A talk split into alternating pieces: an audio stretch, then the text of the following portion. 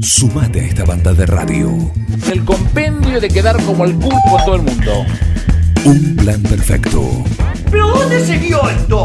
¿Estás adentro o estás afuera? Una cosa de las más repulsivas y repugnantes que he advertido en mi existencia. Un plan perfecto. Se le quemaron los libros, ¿eh? Una banda de Juan Facino, bienvenido para la columna. Esta, ¿Qué esta sección que me encanta, que es parecido, pero demasiado. Bueno, ¿qué tal, Jara? ¿Cómo Muy te bien, va? Eh, vamos a ponernos serios, porque esta columna, vos sabés que a veces venimos tranquis, Sí. a veces venimos un poquito picantes. Hoy nos vamos a meter con un grande, en- con los grandes entre los grandes, por lo menos para mí. Sí. Te- vos viste que yo vengo matando mis ídolos en la columna. Sí, sí, para el que, que te diga, eh, vos hablas de ese, pero de los tuyos que te gustan, bueno, no- también caen en la volteada. To- Qué yo bueno, qué- arranqué por los que me gustan a mí. Qué bueno que, que reconozca que su ídolo es la mona. Totalmente. Sí. Totalmente. La mona es una. Bueno, pero vos no conocías a Cachumba. No, no, escuchaste Cachumba. Claro. Eh, Nombramos a Cachumba y el tipo pone cara como de. What the fuck? es como dicen los chicos ahora. ¿no? Sí, los, los chicos dicen así, dicen what the fuck. Em, Son bueno, bilingües los chicos. los chicos. Nos ponemos sí. serios, dijiste. Nos perdón, nos ponemos serios porque vamos a hablar de quizás uno de los ladrones eh, más descarados, pero él lo hacía como una cuestión eh, rebeldífica en su vida, es decir, de- porque era un rebelde eh, sin casa. Estamos hablando del señor John Winston Lennon. Y obviamente de su banda más emblemática, Para John Lennon. que es The Beatles. Sí, estamos hablando de John Lennon y The Beatles. Opa. Upa. Choreos. Choreos, a ver, A yo digo, yo, hay, los ídolos hay que matarlos, no hay que tener ídolos, porque después vos conocés que en realidad son personas de carne y hueso como nosotros, humanos. son seres humanos, y se te y decís, se me cayó un ídolo, y flaco, ¿quién lo subió hasta ahí? Claro. No hay que subirlos, hay que quererlos Pasa así. Gabriel García. Sí. Un saludo. Ya con chofer de Un vuelta. saludo con chofer, parece que volvió. Bien. Va en punta. Sí. Va- Sí, siempre. Bueno, em, y vamos a hablar de uno de los temas más emblemáticos que tienen los Beatles, que, que- que es uno de los más conocidos y que, digamos, de, de su, último, de su última etapa. Em, pero que además le trajo problemas específicamente al señor John Lennon Ah, por... pasó por tribunales todo esto. Esto pasó por tribunales, Bien, bien. como corresponde. Hay una causa este, iniciada y que está cerrada gracias a, una- un arreglo, a que llegó un arreglo e- económico este, barra laboral, eh, para resarcir los derechos que, que se sentían vulnerados por haber eh, básicamente afanado Sí. una, una canción. Esto está reconocido inclusive por el mismísimo Paul McCartney, que aparece como coescritor de la canción. Viste que ellos tenían este arreglo de que todos firma- firmaban Lennon McCartney. Exacto. Bien. Yo no fui, dijo Paul. Yo no fui, dijo Paul, este fue John que vino con esta idea. y Son me... cosas del muchacho. Claro. Pero vam- eh, en esta columna va a quedar demostrada que es una actitud de John de rebeldía eh, en general en su vida. Él, es- él siempre fue conocido por ser un tipo rebelde y bastante díscolo en sus, este, en sus cosas. Se fue calmando con el paso de los años. Pero bueno, todavía a principios de los 70 estaba así, finales de los 60, principios de los 70 estaba como un poquito rebeldón. Eh, el tema del que vamos a hablar viene de la semana pasada, porque la semana pasada tocamos, así de refilón, un tema de los Beatles que era Come Together. Estamos hablando exactamente de ese tema en la columna de hoy. El tema que nos ocupa es Come Together, grabado entre el 21 y el 30 de junio de 1969. Esta canción arranca eh, por un tipo con el cual se reunía John Lennon en- ya en, en sus visitas bastante seguidas a América, eh, que arranca una campaña para hacer eh, una campaña electoral. O sea, es un tema que arrancó como un tema de campaña electoral para un señor que se llamaba Timothy Leary, que competía por ser gobernador del estado de California contra nada, nada más y nada menos que el señor Ronald Reagan. Todos sabemos que Ronald Reagan, que hasta ese momento era, era actor, gana. Adivinen quién ganó. Adivinen quién ganó. Gana Ronald Reagan y es su plataforma para después terminar eh, presentándose como, Arriba de todo. como presidente de, de los Estados Unidos. Bueno, Leary era un doctor en filosofía, escritor, psicólogo y pionero en la investigación del uso de sustancias psicodélicas. Y fue famoso eh, por proponerlas como parte de, la, de terapia. Eh, decía que tenían beneficios terapéuticos y espirituales. Drogas como el LSD, la psilocibina y el DMT. Y en la Universidad de Harvard, de Harvard perdón, hace eh, estudios a ver si efectivamente esto tenía algún, algún tipo de efecto real. Y es él el encargado, por, por el- este, los laureles que tenía, de llevar a cargo estas investigaciones y hacer los, los papers correspondientes. Bueno, Leary, como ya se deben dar cuenta, era un tipo muy particular. Eh, seguramente que su relación con Lennon también era muy particular. Sí. Imagínatelo como gobernador de California ese muchacho. si hubiera ganado. Bueno, eh, es uno de los que se considera eh, padres de esta revolución pacífica que se da de, de paz y amor y drogas y qué sé yo cuánto, porque bueno, parte de, de sus trabajos este, con Ken Kesey y Richard Alpert son los que comienzan toda la filosofía que hay por detrás de, la movida del paz, amor y drogas este, para la liberación este, de la percepción.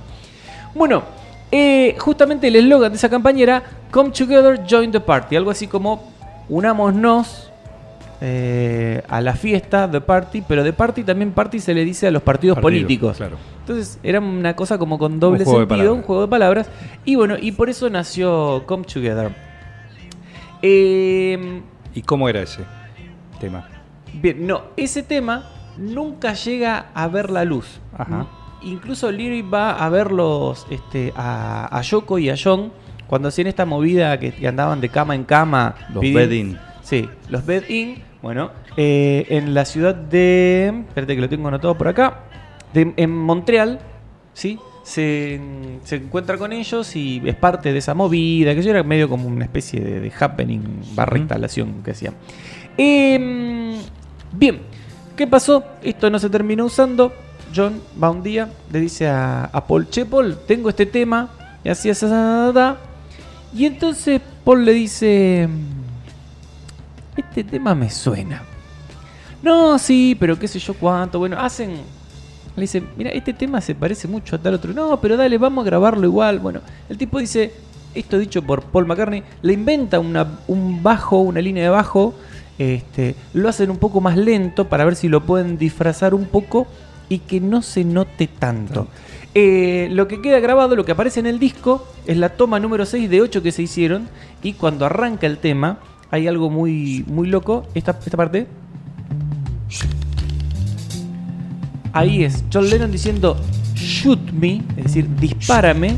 Y es una palmada que se escucha con, con eco. Ese tiqui tiqui tiqui tiqui tic, Eso es una palmada de Lennon con eco. Muy loco pensando en que Lennon termina muerto de un disparo. Sí. O sea, una cosa como ra- rari, dirían los chicos.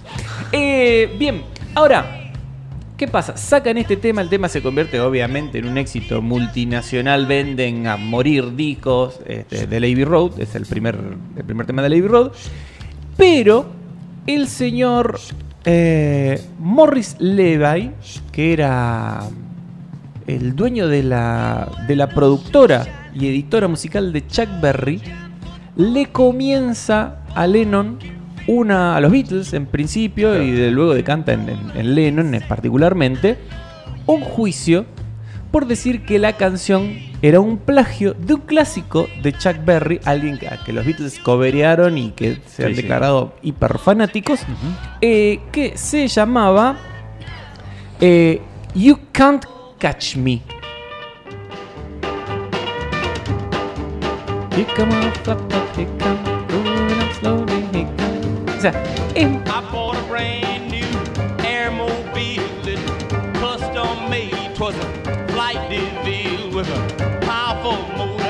Es igual.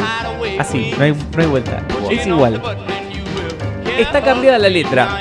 Pero en el. en los- a los 48 segundos. ¿Sí? Se escucha que dice. Here come all flat top, he come grooving up slowly, dice la canción de los Beatles. Y acá dice. Here come up flat top, he has grooving up with me. Ah, O sea, es prácticamente igual. Creo que es en, en la próxima estrofa que, que se escucha. Es, arranca la estrofa Yeah, Es, es, es prácticamente igual a lo que escribe Lennon. Entonces dice, escúchame, es, flaco, es demasiado. Le copiaste la música. Le, le copiaste el, el parte de la letra. Que yo cuento. Dejate de joder. Bueno, se arma lío. Y terminan, obviamente, eh, en problemas. Quiero decir que Chuck Berry nunca hizo lío por esto, sino que es el tipo que era el que tenía los, El que el- tenía, claro. los derechos de edición. Eh, como nombramos ya en, en- en otra columna, suelen ser la gente que está en el negocio los más preocupados por el tema de la plata, no tanto los artistas. Pero bueno, el juicio estaba, estaban ahí en el, en el lío. Entonces, Lennon en, un- en una búsqueda por resarcir, por dar por cerrar esta cosa, porque iba, los montos iban aumentando cada vez más, dice, bueno, mira, eh, te- hagamos una cosa, dice, para que no haya líos, eh, los Beatles ya se separaron. Ya está, ya los Beatles fueron. Pero lo que yo puedo hacer es te grabo un disco con todas canciones que editaste vos. Así todos esos derechos van a vos. Van para vos. Van directamente para vos, no tenemos pro- más problemas y aparte, a ver, soy John Lennon, Sí. saco algo, la Daddy, gente, I'm John Lennon, Daddy. Cla- claro, la gente va y lo compra. Y el tipo, el otro tipo, este, este Levi dice, la verdad, Morris Levi dice, sí, a ver, es John Lennon, es uno de los Beatles, está siempre en el candelero, arma lío por donde va, todo el mundo está atento a ver qué hace, qué graba, qué dice, qué yo cuánto. Es un negocio. Entonces, en el año 1975, John Lennon saca un disco que no promocionó absolutamente nadie. Que hay mucha gente que desconoce que existe en la carrera solista de John Lennon. Que se llama Rock and Roll. Sí, Así, lo, o sea. lo tengo, lo tengo. Lo tengo. Somos mat- dos. Los dos que lo compramos somos nosotros. Nosotros lo compramos para Levi. Sí, claro. Se, se mataron. Se, ma- se mataron hasta con el nombre. Y le dieron la menor promoción posible. Precisamente para que el disco no se vendiera. Y que las este, regalías. Malo que las regalías que iban para el Levi fueran las menores posibles por todo el lío que le había hecho con el tema del juicio. Pone un pedacito, Qué Michael. Pone un pedacito, Michael, de, de cómo arranca la versión de Lennon.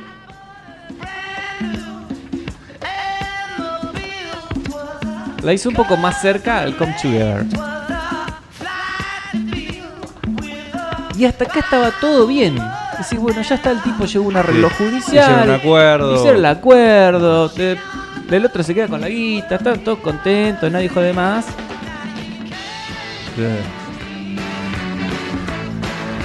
Hasta que aparece esto, que es Lennon, otra vez siendo Lennon, porque se afana este arreglo de trompetitas, este que ustedes escuchan, este arreglo de viento que escuchan ahí, lo tomó prestado de los arreglos de viento de un clásico de Solomon Burke, que es Everybody Needs Somebody to Love, No cantes más, Lennon. tema que un par de años más tarde, para 1980, regrabarían los Blues Brothers para su famosísima Claro, película. Incluso el comienzo que hace John Belushi en la grabación se parece mucho a esto.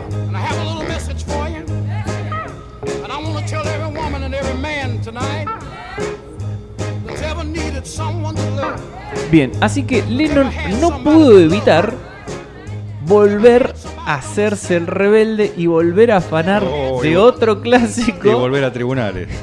En este caso no volvió a tribunales.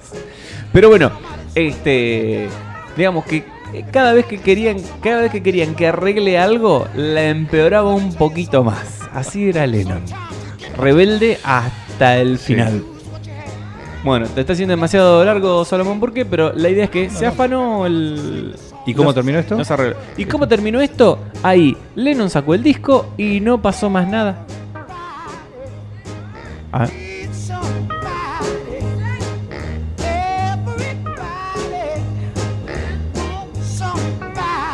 Bien, es- esto queda, esto queda reflejado, el- el- este, esta apropiación que hizo Lennon cuando los Blues Brothers graban la versión de- del tema para, para el año 1980, eh, para, el- para la película. La película, claro. Este, y ahí, bueno, este, ya está. Ya había pasado, ya Sí. no querían más problemas, nadie hizo más quilombo.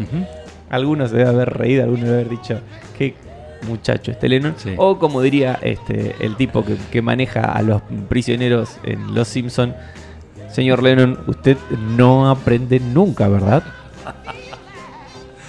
Bueno, así que así termina esta bonita página. Pero reconocido todo. todo reconocido. Todo reconocido. Y hay que, hay que decir la verdad, la, la línea de bajo que hace McCartney es original. Claro. O sea, no, no, en eso se pusieron las pilas y O sea, tiene un toque original. tiene, tiene un Sí. toque de, de originalidad y, y que lo, y que termina siendo una de las cosas más distintivas del tema. Claro, sí, sin duda. Es original y dificilísima. Y dificilísima de tocar, totalmente. Y muy difícil la parte de la batería. No le sale nada más que aferrante eso.